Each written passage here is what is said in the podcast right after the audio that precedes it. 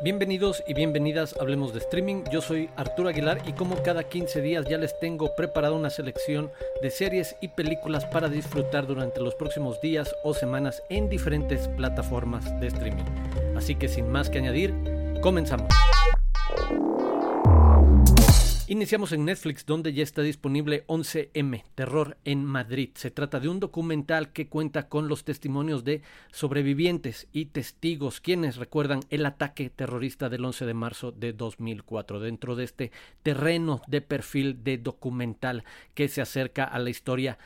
entre comillas, reciente, sensible, con eventos trágicos y por supuesto con material sensible. En otro terreno completamente, en un género opuesto, para quienes quieran una comedia muy sencilla pero muy divertida. A mí me resulta muy entretenida su humor absurdo, ridículo, las observaciones que hace sobre nuestra sociedad al mismo tiempo. Esta Fuerza Espacial que estrenó su más reciente temporada, protagonizada por Steve Carell. Eh, también con John Malkovich ahí y me parece también una propuesta entretenida, ligera, eh, para quienes estén interesados en algo mucho más tranquilo. Eh,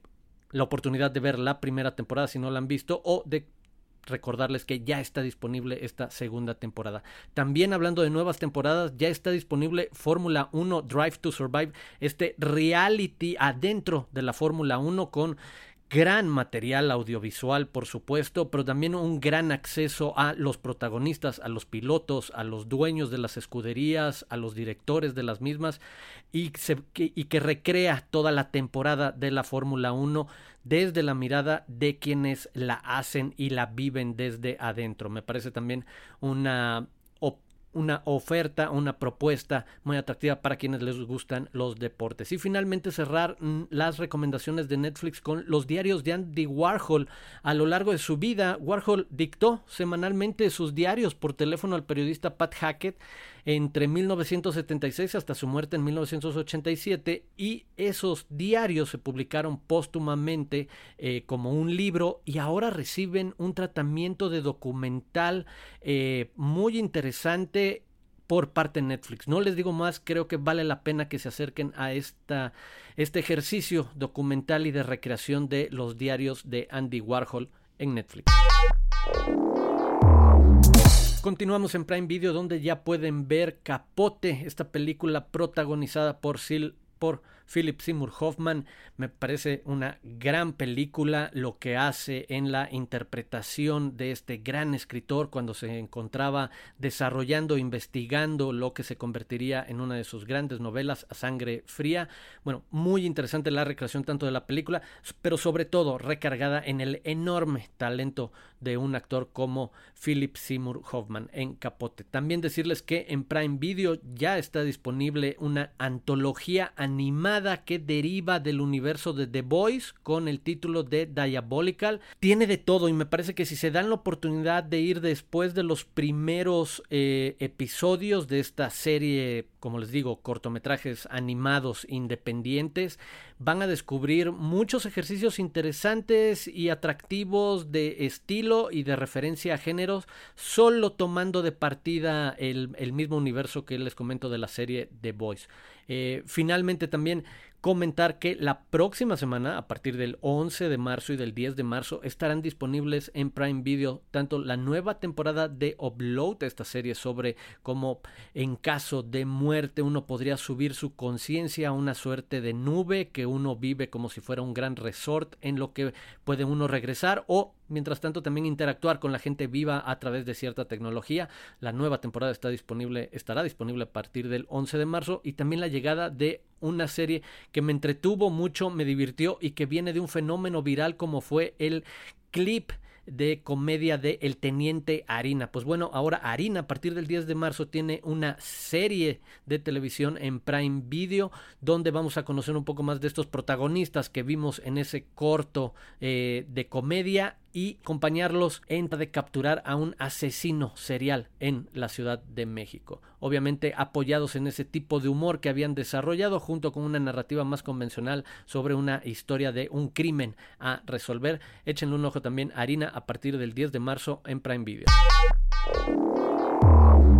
Esta semana en HBO Max quiero recomendarles Somebody Somewhere una nueva serie de comedia que habla un poco a partir de la pérdida y de la necesidad de identidad y pertenencia, lo que enfrenta Sam, una mujer que no se siente que conecte, que se sienta parte de la comunidad en la que vive, la que, en la que enfrenta rechazo y cómo va a descubrir de alguna manera otro grupo de personas que se sienten en esa misma manera y cómo van a crear vínculos y cómo van a encontrar al final esa ese espacio de aceptación y de pertenencia, un viaje alrededor de descubrir esta comunidad de outsiders, llamémoslo, que simplemente tampoco se rinden y quieren encontrar quiénes son sus voces y un espacio donde puedan ser ellos mismos. En verdad creo que vale la pena que vean Somebody Somewhere en HBO Max. Rápidamente comentar que en Disney Plus, a partir de ya este fin de semana, de esta semana en la que publicamos este episodio del podcast, ya está disponible en Disney Plus West Side Story, la película de Steven Spielberg. Sin mucho más que decir, en verdad, si tienen Disney Plus, aprovechen y vean de nuevo esta joya. Entonces, échenle un ojo si pueden y si tienen Disney Plus.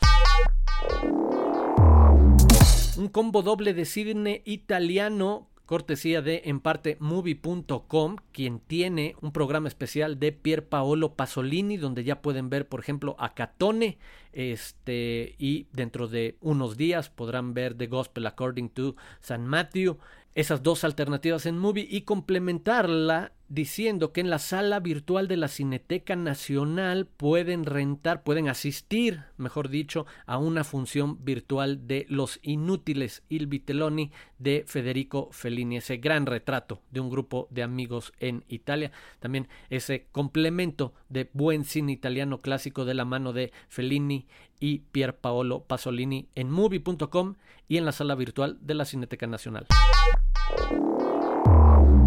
Nuestra siguiente escala nos lleva a Stars Play, donde se estrena Señorita 89, este thriller en formato de serie de 8 episodios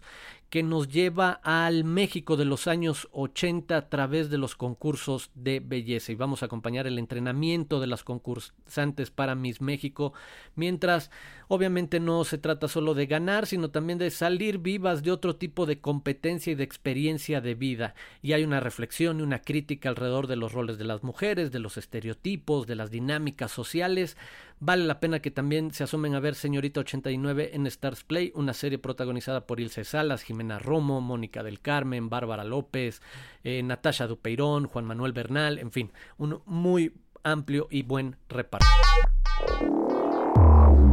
Cerramos las recomendaciones de esta semana con dos opciones en Cinepolis Click por si quieren rentar películas que no están disponibles en catálogos de streaming. En primer lugar, La vida electrizante de Louis Wan, esta película protagonizada por Benedict Cumberbatch que estuvo en el pasado Festival Internacional de Cine de Toronto. Eh, un retrato de un artista, inventor, empresario que cuidaba a sus cinco hermanas y a su madre,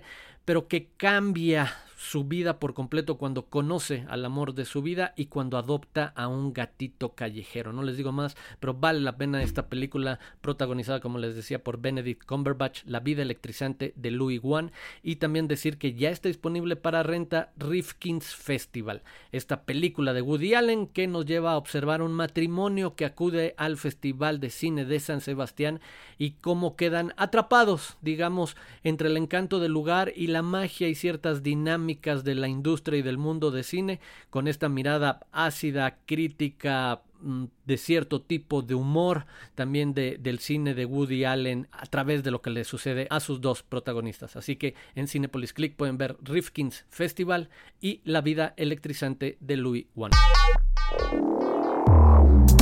Esas fueron mis recomendaciones de esta semana. En 15 días, además de la selección tradicional, les tendré preparado la lista de dónde ver los documentales y todos los cortometrajes en sus diferentes categorías nominados al Oscar, en qué lugares se pueden ver, una vez que estas categorías normalmente son las que tardan un poco más en confirmar si aparecen en ciertos espacios. Como saben, un episodio previo pueden visitar donde ver la mayoría de las multinominadas al Oscar. Yo soy Arturo Aguilar, muchas gracias por haberme escuchado, por suscribirse y de nuevo los espero en 15 días aquí en Hablemos de Streaming.